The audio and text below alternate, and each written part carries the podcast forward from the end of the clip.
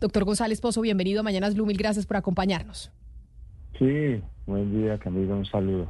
Un saludo muy especial y en medio de las noticias que nos tienen con los ojos puestos en Israel, se nos olvida que ayer sucedió algo muy importante en nuestro país y es el inicio de ese cese al fuego, en donde las disidencias de las FARC pues tienen una, un dominio importante en ciertos territorios que hoy se ven afectados por cuenta de lo que vaya a pasar en las elecciones del 29 de octubre. Y ahí quiero empezar a preguntarle, doctor González Pozo, este cese al fuego que, se, que empezó ayer a la medianoche nos va a dar la garantía o le va a dar la garantía a esos departamentos y a esos ciudadanos que se encuentran en el Putumayo, en el Caquetá, en el Meta, en Nariño, en el Cauca, en donde hay, presenta, hay presencia del Estado Mayor Central, de que van a poder salir a votar libremente en las elecciones regionales el próximo 29?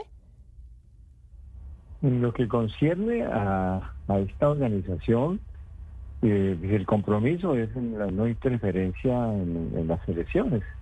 y de modo que yo creo que em, por lo que hemos percibido en las conversaciones y las palabras expresadas, eh, podemos esperar una, unas elecciones tranquilas en lo que a esto se refiere. Hay otros factores de interferencia que pues no caben en, este acuerdo. Pero sí, yo creo que, que tenga un pronunciamiento que ya venía de atrás, ya, ya, ya lo han hecho de manera unilateral, eh, pero eso yo creo que es una buena noticia y, vamos a evaluarlo, pero eh, yo confío en que esto marche de manera más tranquila para las elecciones del próximo 29.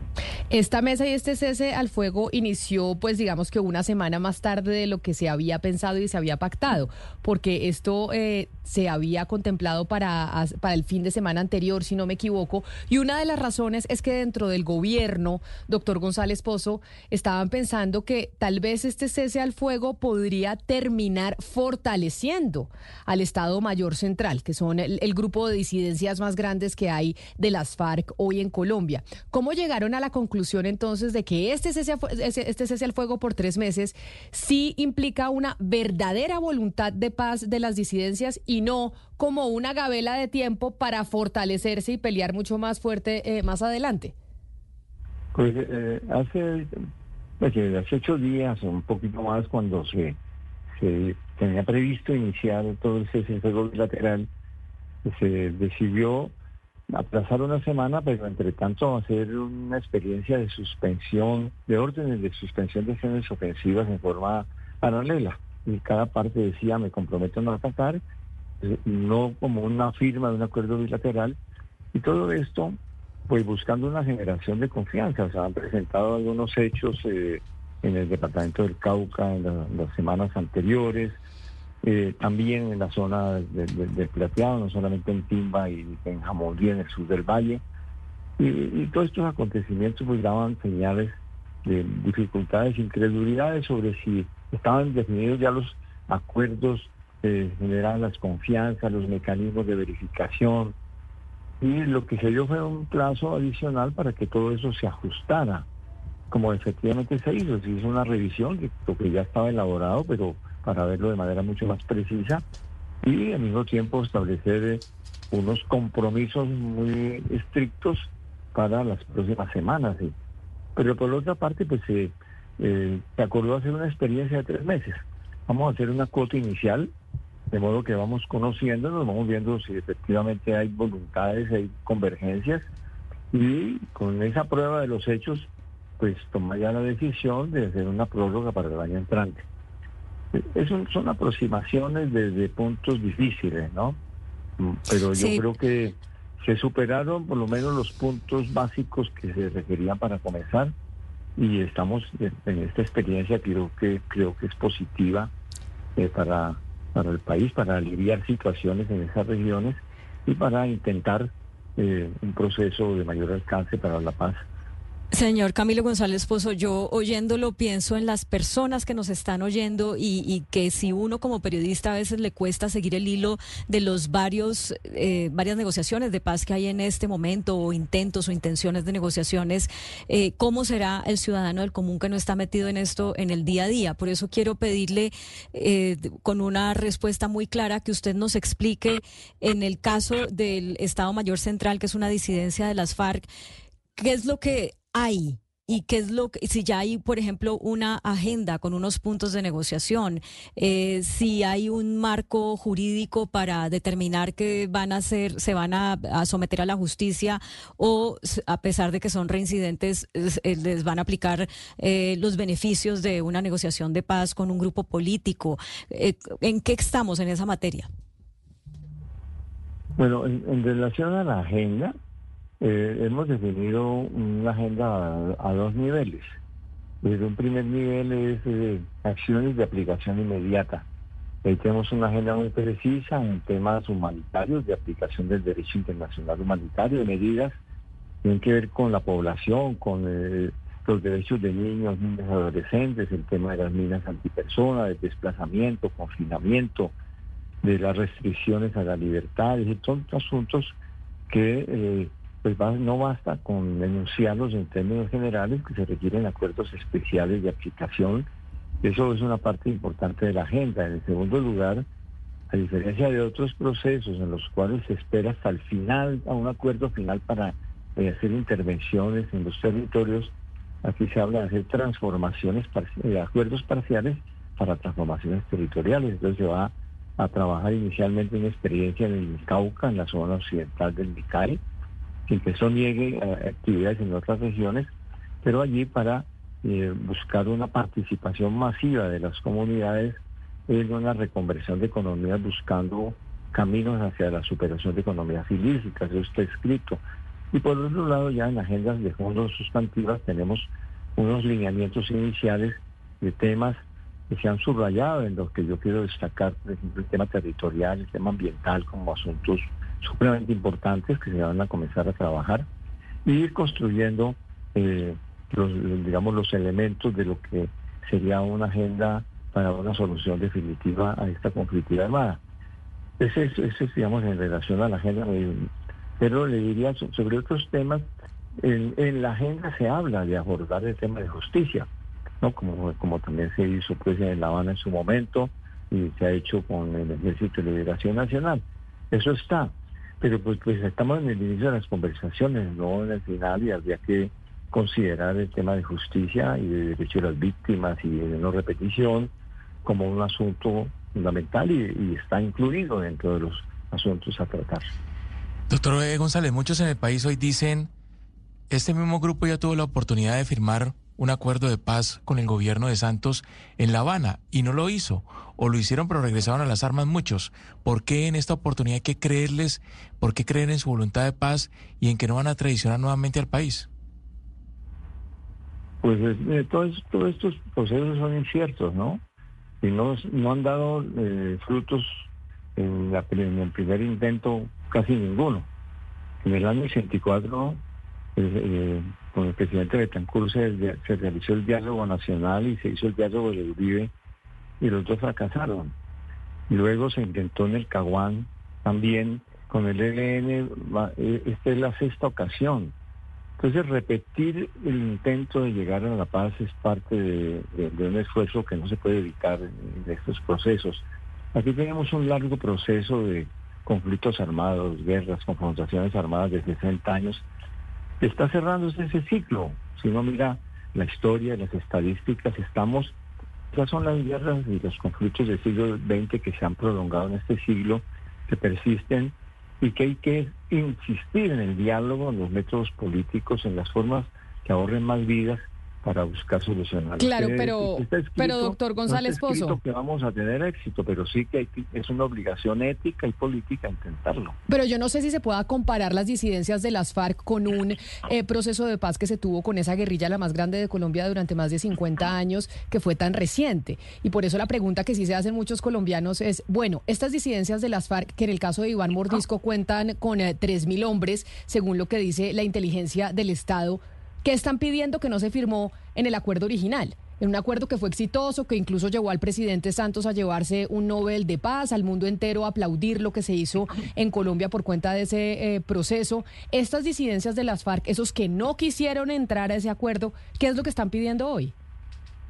No, incluso los datos de, las fuerzas militares de inteligencia hablan de 2.300 efectivos en armas. Los otros son redes de apoyo. Eh, y incluso de esos dos mil y pico, podríamos decir que un 15% estuvieron en el, en, el momento de, las negociaciones en La Habana y no firmaron. Hay un nuevo reclutamiento o gente que estaba en la periferia y que no entró en el proceso de La Habana, milicianos o otras estructuras. Es decir, que estamos en un fenómeno que sí, que, que quedó al margen de eh, las negociaciones. Y ellos tienen una serie de críticas, que pues yo no quiero ser expositor de las críticas que ellos tienen, que las hicieron en La Habana para retirarse, criticaron que era muy prematuro, muy rápido la entrega de armas, que, no había claridad sobre los temas judiciales. Tienen una, lista de, asuntos que eh, eh en su momento y que habría que ver cómo los han replanteado, procesado para, para considerarlos.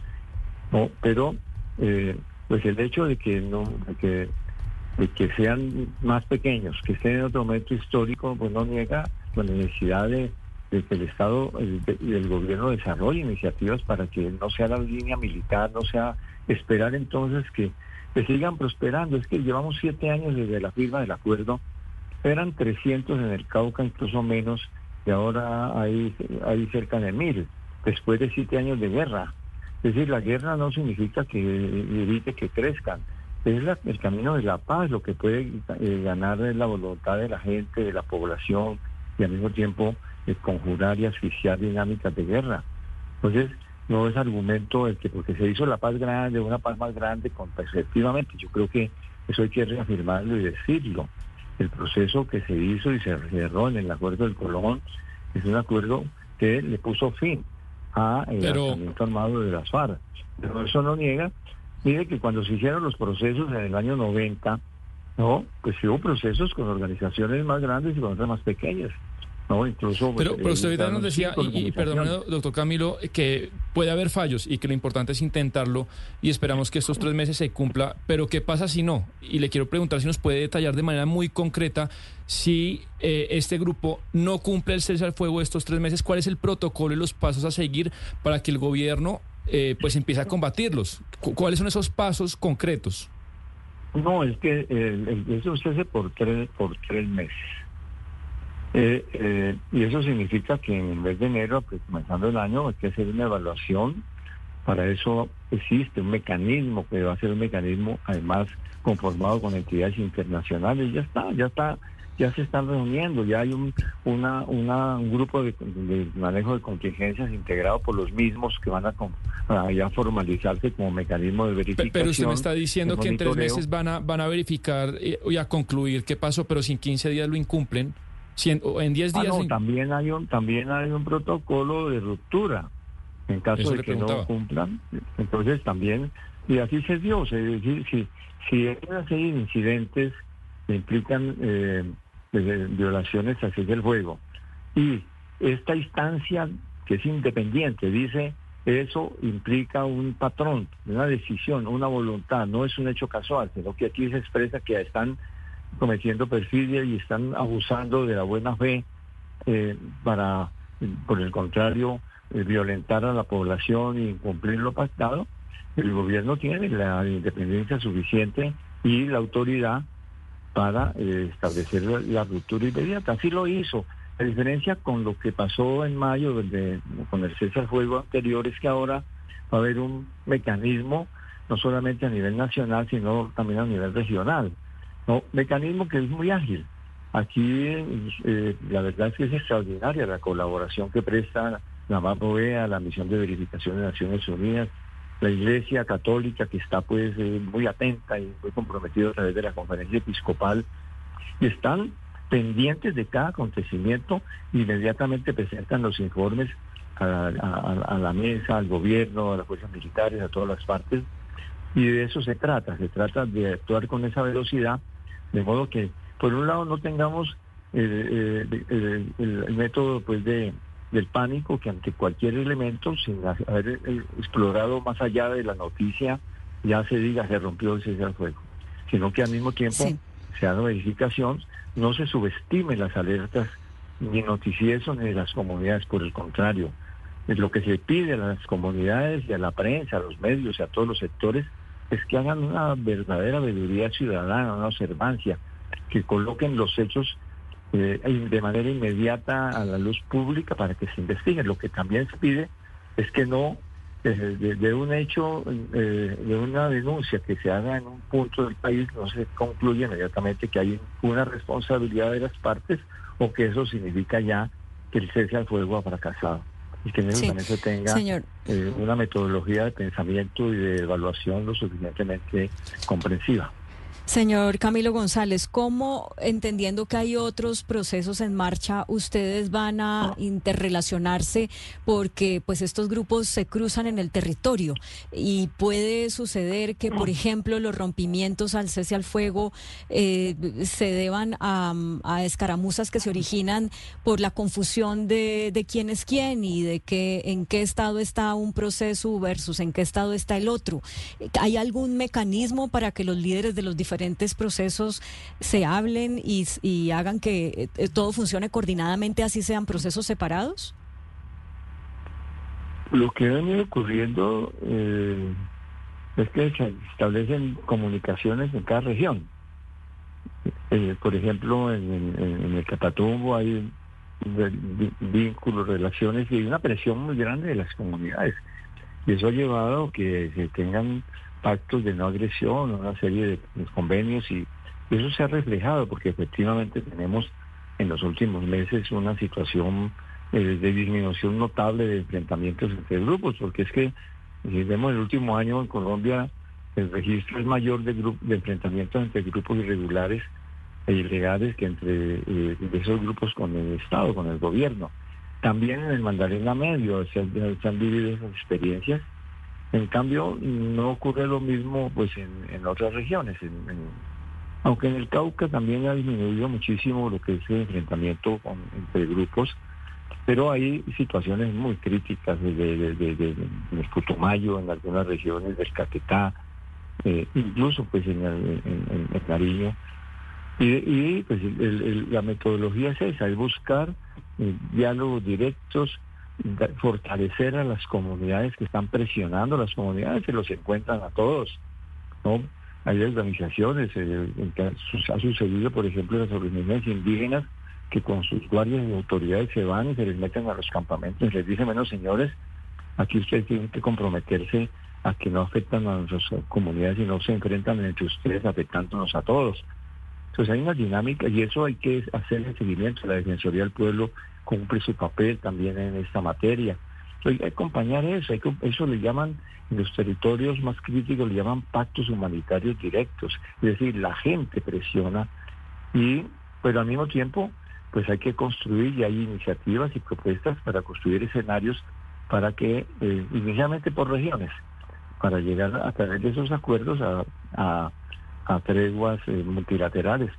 No se va a dar de un solo de una sola, de un solo hecho pues a nivel nacional, pero hay que recorrer ese camino. Y depende mucho de la presión ciudadana, de que la gente no tolere ningún tipo de, atropello, ni de denuncia, ni, de calificación, porque es que algunos han cogido la costumbre de que a los líderes sociales que no se les alinean, les los califican de que son de, que son paramilitares o que son del grupo antagonista.